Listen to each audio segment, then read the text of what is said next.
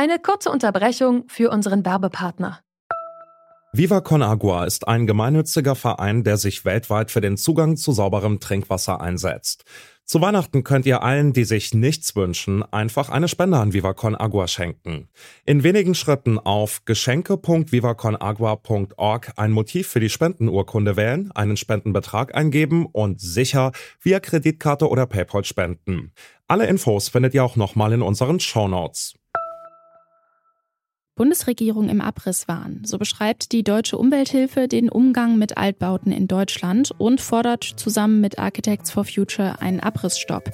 Warum und wieso ist es ein Problem, wenn wir so viel abreißen? Das fragen wir uns heute. Ich bin Daralena Gödde. Hallo. Zurück zum Thema.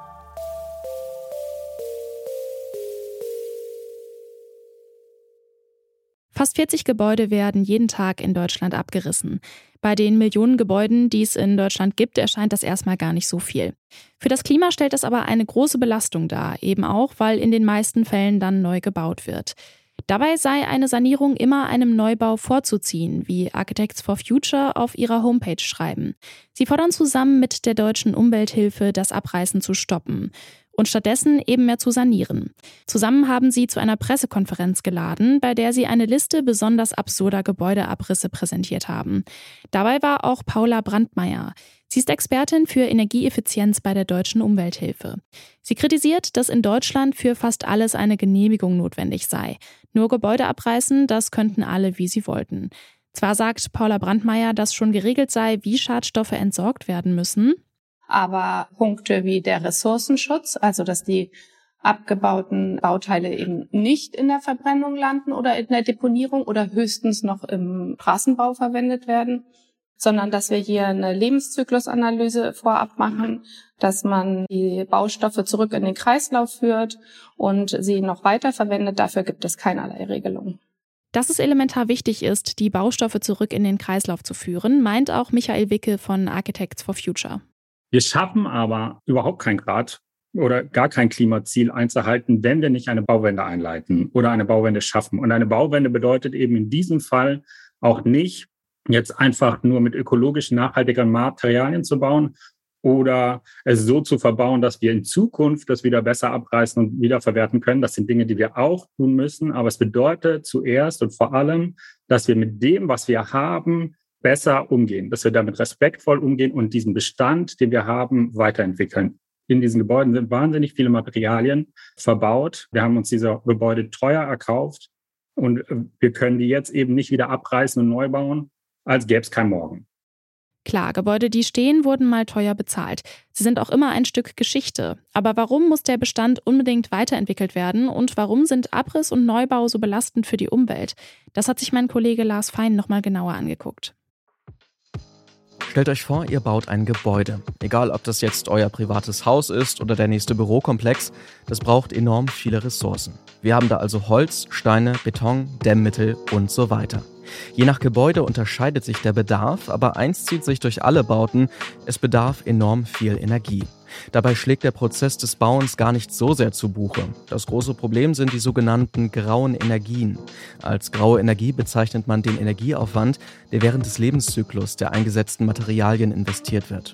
Von der Produktion bis zur Entsorgung inklusive Transport, Lagerung und Verkauf. Und klar, wenn die Baustoffe weiterverwendet werden, sinkt die graue Energiebilanz eines einzelnen Gebäudes. Wird das aber abgerissen, landen die Baustoffe auf dem Müll. Und das tun sie zuhauf. Sogenannte Bau- und Abbruchabfälle machen 55 Prozent des gesamten Mülls in Deutschland aus.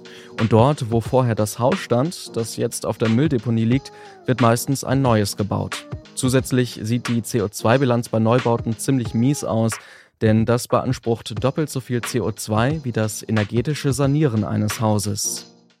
Wir halten fest, Sanieren ist deutlich umweltschonender und nachhaltiger als neu zu bauen. Außerdem könnten Altbauten ja auch einen identitätsstiftenden Wert haben, weil sie immer auch ihre eigene Geschichte mitbringen. Manchmal muss ein Haus aber auch einfach abgerissen werden, in einem Härtefall, wie Michael Wicke sagt. Wie das dann am besten aussieht, hat er auch skizziert.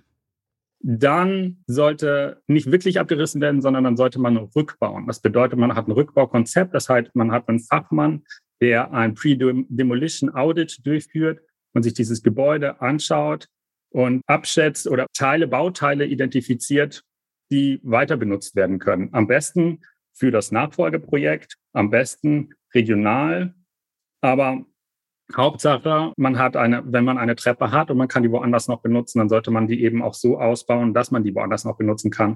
Und das sind Dinge, die passieren gerade nicht.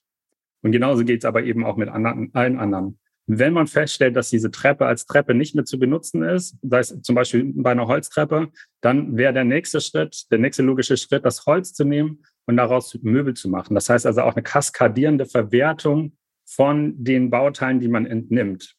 Also auch selbst wenn man abreißt, gibt es da immer noch wahnsinnig viel zu tun für wie man abreißt und wie man mit dem Gebäude verfährt. Michael Wicke plädiert also eher für Rückbau als Abriss. Und dafür gibt es mit Blick auf die Umweltbilanz gute Gründe. Dazu kommt, dass die Materialpreise in den letzten Monaten enorm gestiegen sind. Eigentlich ein weiteres Argument, Vorhandenes zu nutzen. Und trotzdem wird deutlich mehr abgerissen als saniert. Dazu noch einmal Paula Brandmeier von der Umwelthilfe. Häufig ist es so, dass die Förderkulisse, die wir aktuell haben, eher den Neubau unterstützt, anstatt die Sanierung. Da gibt es Fördermittel für sozialen Wohnraum und anderweitige Fördermittel, sodass das, ja, einfach da die falschen Anreize gesetzt werden. Sie haben eine Negativliste von unnötigen Gebäudeabrissen veröffentlicht. Da ging es zum Beispiel um Neubauten, die am Ende weniger Wohneinheiten einplanen, als zuvor da waren. Liegt ja der Fehler nicht eigentlich eher in der Planung als im Abriss? Na, da liegt der Fehler in der in der Regelung praktisch, die seitens des Senats äh, vorgegeben werden oder seitens des Landes oder der der Gemeinde, dass da nicht darauf geachtet wird, dass wir hinterher mindestens genauso viel Wohnraum haben, wenn schon abgerissen werden muss oder wird, dass hinterher genauso viel Wohnraum mindestens zur Verfügung steht wie vorher. Weil das Problem des bezahlbaren Wohnraums haben wir in fast allen deutschen Großstädten oder in den Ballungsräumen und das ist ja ein nicht zu vernachlässigender Aspekt, der beim Bau von Gebäuden berücksichtigt werden muss. Sie fordern ein Abrissmoratorium, also dass Gebäudeabrisse aufgeschoben werden, bis es dazu Regelungen gibt. Gibt es denn Beispiele für Gesetze in Kommunen, ähm, die da mit gutem Beispiel vorangehen und vormachen, wie es laufen könnte? Wir wissen nur von Berlin als einzigen Bundesland, wo es eine Abrissgenehmigung gibt. Da muss man sich, äh, muss man es anzeigen, dass man ein Gebäude abreißen will und muss sich dieses dann auch behördlich genehmigen lassen. Das ist für uns ein Beispiel, wie es, wie es gehen kann, also dass es verankerbar ist. Aber was da eben auch noch fehlt, ist der ganze Aspekt, wie wir nach dem Abriss dann mit den Ressourcen umgehen und was da, dass es ein, eigentlich ein Gutachten geben müsste, was eben ganz genau die Klimafolgen und auch die Kosten einander gegenüberstellt. So detailliert ist es in Berlin auch nicht geregelt.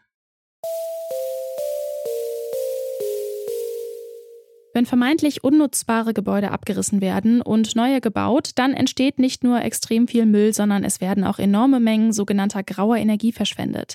Denn vieles ist sanierbar und dann auch energieeffizient, unabhängig vom Alter des Gebäudes. Wenn das wirklich nicht mehr taugt, fordern Architects for Future einen Rückbau statt eines klassischen Abrisses. Damit er aber auch wirklich stattfindet, braucht es Anreize vom Staat. Denn momentan ist ein Neubau finanziell einfach deutlich attraktiver als ein Gebäude zu sanieren. Und damit sind wir raus für heute. An der heutigen Folge haben Annika Seiferlein, Henrike Heidenreich und Lars Fein mitgewirkt. Chef vom Dienst war Anton Burmester, Produzent Florian Drexler. Mein Name ist Laralina Gödde und ich sage ciao, bis zum nächsten Mal. Zurück zum Thema vom Podcast Radio Detektor FM.